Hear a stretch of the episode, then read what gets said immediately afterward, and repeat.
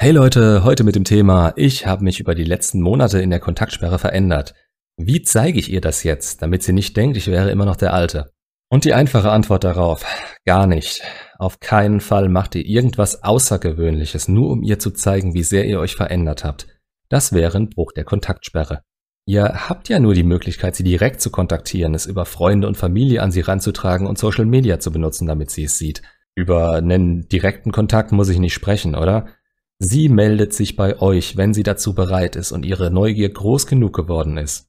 Wenn sie euch im besten Fall vermisst. Gemeinsame Freunde und Familie haben auch immer das Potenzial, ihr Dinge zu erzählen, die ihr so nicht wollt, oder dass eure Ex irgendwas davon missversteht. Das ist generell keine gute Idee. Und Social Media? Zwei Möglichkeiten. A. Ihr habt die ganze Zeit eure Fortschritte gepostet dann hat sie es schon mitbekommen und ja, die kriegen das auch mit, wenn ihr sie löschen musstet, weil euch ihre Posts zu sehr wehgetan haben. Frauen sind da schlimmer als die CIA.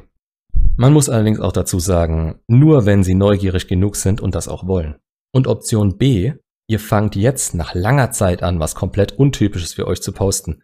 Sorry, aber sowas Unauthentisches bringt normalerweise nicht wirklich was, außer einem Schulterzucken oder dass sie es peinlich findet. Merkt euch einfach, alles, was ihr aufrichtig, ohne die Intention eurer Ex-Freundin was zeigen zu wollen, macht. Ja, sollt ihr, macht, das ist gut für euch. Aber sobald ihr anfangt, sie in eure Gedanken mit einzubinden, ist sie auf einmal für einen Teil eures Glücks verantwortlich. Und was meint ihr, wie frustrierend das sein kann? Aus dem Grund habe ich euch nach der Trennung die Kontaktsperre empfohlen, weil ihr euch nicht von ihr abhängig machen sollt, sondern nur euch selbst in den Mittelpunkt stellen sollt, weil ihr damit nie verlieren könnt und sie in ihrem Tempo wieder auf euch zukommen kann. Allein, dass ihr jetzt denkt, ihr müsst ihr zeigen, wie sehr ihr euch verändert habt. Ja, vielleicht habt ihr das, aber eure Denkweise hat sich immer noch nicht von ihr wegverschoben, wie es das Ziel sein sollte.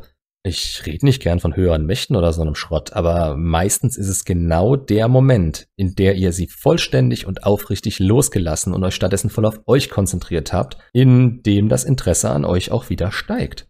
Jetzt könnte ich das mit dem Satz relativieren, aber wenn nicht, dann wäre es auch andersrum nie passiert. Mies, oder? Nee, aber mal ernsthaft, ihr könnt mir einfach nicht erzählen, dass ihr alles, was ihr habt, in euch steckt, wenn da noch so viele Gedanken an sie sind und ihr euer Glück von ihr abhängig macht. Dann würde ich sagen, ihr könnt härter an euch arbeiten und solltet es auch. Wollt ihr, weil ihr insgesamt eine Woche mit ihr verträumt habt in der Kontaktsperre, am Ende statt einer 90-prozentigen Chance nur eine 80-prozentige Chance darauf haben, dass sie euch wieder haben will? Ja, euch kommt die Kontaktsperre ewig lang vor. Noch länger, wenn ihr ständig an sie denkt und gerade anfangs vergehen Tage für euch wie Wochen. Aber so viel Zeit ist das nicht, wenn man bedenkt, was ihr vorhabt. Ihr wollt den Mann formen, der ihr sein wollt. Einer, der so verdammt viel besser ist als der vorher, von dem sie sich getrennt hat, damit sie auch direkt den Unterschied sieht und ihr beide in der zukünftigen Beziehung davon profitieren könnt. Oder eben in eine andere Richtung gedacht, wenn sie das nicht will und ihr jemand anderen findet, jemand, der viel besser zu euch passt. Ziel der Kontaktsperre ist es, seinen Selbstwert zu erkennen und zu erhöhen. So gut es eben nur geht, denn dafür sind Trennungen gut. Ich habe nie so viel Motivation, Disziplin und Kraft gehabt wie nach einer Trennung. Alles, was davon dann kommt, Geld, Frauen, Glück, euer verdammtes Ego, mit dem ihr nicht mehr in den Fahrstuhl passt, weil es so groß geworden ist, weswegen ihr jetzt die Treppe nehmen müsst. Das alles ist nur Beiwerk. Ihr baut jeden Tag auf dem auf, was ihr gestern erreicht habt.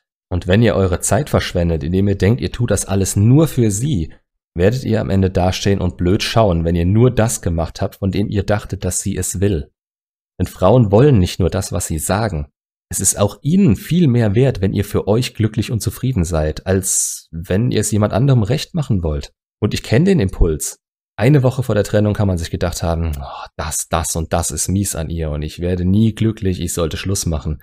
Dann macht sie Schluss und auf einmal zählt es alles nicht mehr. Sie war die tollste Person der Welt und man würde sein linkes Ei geben, wenn sie nur wieder da wäre. Seht das große Ganze. Seid ihr glücklich, ist es der einzige Weg, euer Glück auch an andere weitergeben zu können. Andere Menschen ergänzen euer Leben nicht, sie erweitern es. Wenn sie wegfallen und ihr seid nicht glücklich und zufrieden, fallt ihr in eben das Loch, in dem ihr lagt, als die Trennung kam. Jetzt ist das anders, ihr seid auf einem guten Weg, beziehungsweise eignet euch schon mal zumindest das Wissen an, was ihr dafür braucht. Holt euch Bestätigung. Ihr lernt. Und wie es bei der Kontaktsperre so ist und auch generell immer sein sollte, wenn eure Ex von sich aus dazu bereit ist, wird sie sich bei euch melden.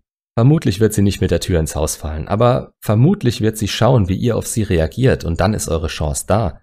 Schreibt ein bisschen, nicht zu viel, Macht die nächsten Tage ein Treffen aus, weil es jetzt zu viel zum Schreiben ist, was passiert ist, und zeigt euch von eurer jetzt besten Seite. Lehnt sie ab, zurück in die Kontaktsperre. Nehmt sie an, alles gut. Ihr könnt das.